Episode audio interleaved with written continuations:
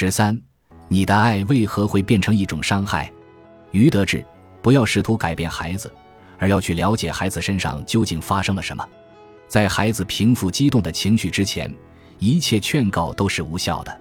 所以，家长首先要弄清楚孩子的痛苦来源究竟是什么，以及有哪些话在家长看来是有帮助，但孩子实际体验到的只有伤害。家长要做到真正去倾听孩子的感受，避免让孩子出现情绪波动，就是支持孩子吗？情绪只是心理困境的外在衍生物，表面上的平静可能伴随着内心的翻江倒海。如果父母能做到和孩子互相尊重。敞开心扉聊一聊，就会发现大多数时候孩子的平静其实是自我伪装或者自我压抑的结果。避免让孩子出现情绪波动，不过是扬汤止沸，治标不治本。孩子情绪平复，并不意味着他走出了困境。避免让孩子出现情绪波动，也不是帮助孩子的有效方法。很多时候，这不是在满足孩子的需要，而是在满足父母克服自己内在恐惧感的需要。当父母发现压抑和控制对孩子来说不好之后，他们可能会走向另一个极端：无条件的顺从和满足孩子的要求。这两种做法都不正确。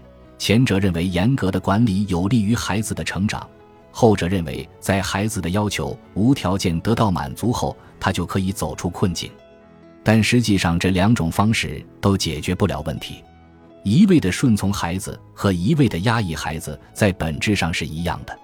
如果家长一味的顺从和满足孩子的要求，而不是给予孩子心理支持，就是在损害孩子的长远发展能力。比如，如果给孩子提供过多的选择，孩子就会越来越难以做出选择，这是因为孩子的感知能力受损。只有重新培养孩子的感知能力，孩子才会有能力去体验生活中的快乐与痛苦。情绪和极端想法是不可控的。孩子的情绪变化说明他的情绪仍是鲜活的，而如果孩子一直被告知应该控制自己的坏情绪，那么孩子会讨厌并拒绝自己的坏情绪，并假装自己很平静。当孩子试图伪装自己的真实情绪与坏情绪战斗，试图控制自己的情绪时，他可用于生活的资源就会越来越少。父母希望孩子的情绪状态平稳，孩子为了迎合父母的期待而开始控制自己的坏情绪。并一味地追逐好情绪，久而久之就会丧失长久的心理健康。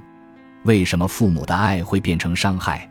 首先，父母在面对孩子的时候，并没有关注孩子，而是关注自己的内心，并把自己的内心投射到孩子身上。其次，当孩子崩溃的时候，恐惧会让父母选择躲避。